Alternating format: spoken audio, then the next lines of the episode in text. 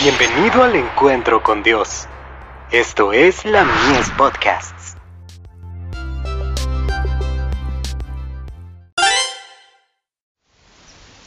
Cada día con Dios. Tiempo de cosechar.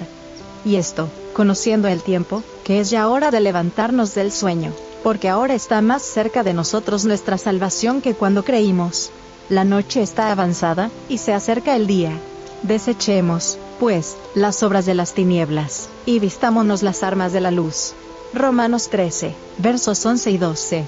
Formamos parte de la gran tela de la humanidad, y una influencia pasa de uno a otro, no solo en la iglesia, pues la familia del cielo y de la tierra se amalgaman a fin de que Cristo pueda llegar a ser un poder en el mundo todas las joyas de la verdad concedidas a los patriarcas y profetas que se han ido acumulando de era en era y de generación en generación, deben reunirse ahora como la herencia que se nos ha confiado.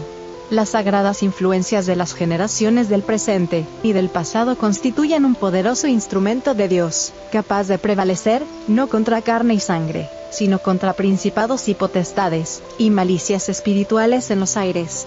El pueblo de Dios de la actualidad tiene todos los privilegios y oportunidades de las generaciones pasadas, y mucho más luz que le puede conferir más poder para la obra de Dios, que el que han tenido las generaciones precedentes. Estas ventajas requieren que se produzcan los correspondientes dividendos. Nuestros esfuerzos para abrir el camino delante de los demás deben estar en armonía con los tesoros celestiales que poseemos. El Señor se acerca. Las inteligencias celestiales, unidas con las influencias santificadas de la tierra, deben proclamar el mensaje del tercer ángel y dar esta advertencia.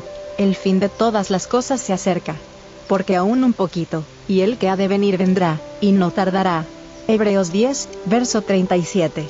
Hay que preparar a un pueblo para que esté en pie en el día del Señor, y para que, habiendo acabado todo, pueda prevalecer.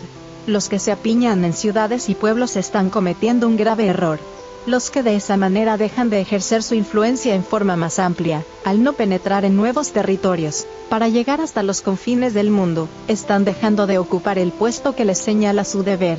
En su oración en favor de sus discípulos poco antes de su ascensión, Cristo dijo, Mas no ruego solamente por estos, sino también por los que han de creer en mí por la palabra de ellos, para que todos sean uno, como tú, oh Padre, en mí, y yo en ti, que también ellos sean uno en nosotros, para que el mundo crea que tú me enviaste. Juan 17, versos 20 y 21. Sean escritas por el dedo de Dios sobre cada corazón estas benditas palabras.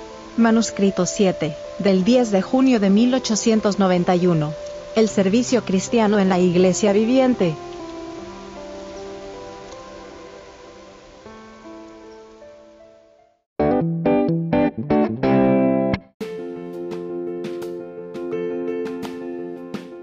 Visítanos en www.ministeriolamies.org para más contenido. Dios te bendiga.